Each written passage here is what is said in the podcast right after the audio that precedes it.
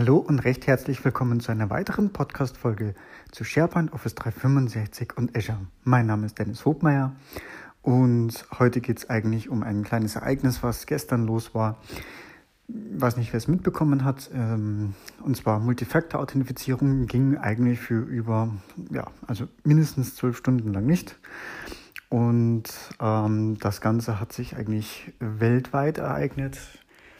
Ähm, es war an der Stelle, ich kann gerade nochmal schauen, also es gibt ja zwei Statusseiten letztendlich. Es gibt einmal status.office.com und status.azure.com, die ähm, zum einen eigentlich Dienst auflisten, was verfügbar ist, was nicht verfügbar ist.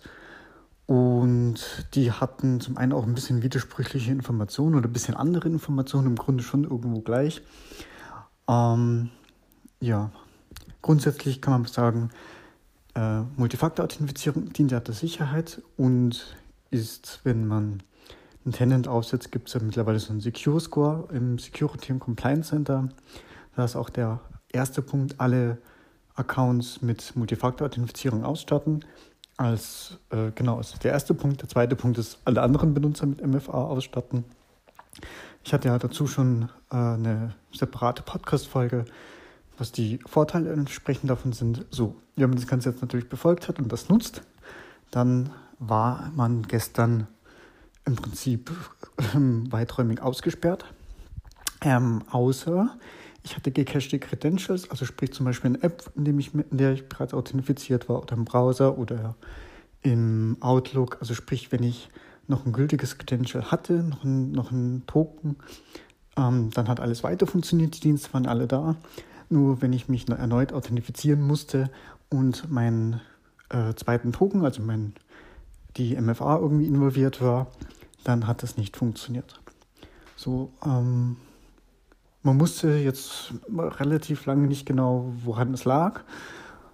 Und ähm, ja, es wurde ein bisschen auf Twitter auch spekuliert. Also letztendlich äh, hat sich dann jetzt auch herausgestellt, nach der aktuellen Meldung, die man noch einsehen kann, äh, dass das Ganze ein, also sie haben zum Schluss noch gesagt, sie haben, sie haben fix gemacht, haben alle MFA-Systeme neu gestartet und ähm, sehen dann schon vermehrt den Erfolg oder erfolgreiche Anmeldungen, ähm, was sich aber zurückzuführen ließ, dass es ein Software-Update gab.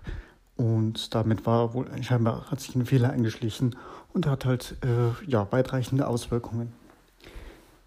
Was man vielleicht an der Stelle noch wissen muss, die ganze Multifaktor-Authentifizierung ähm, gibt es im Prinzip nur an einem Punkt. Das heißt, der zweite Token wird immer in den Staaten generiert oder geprüft.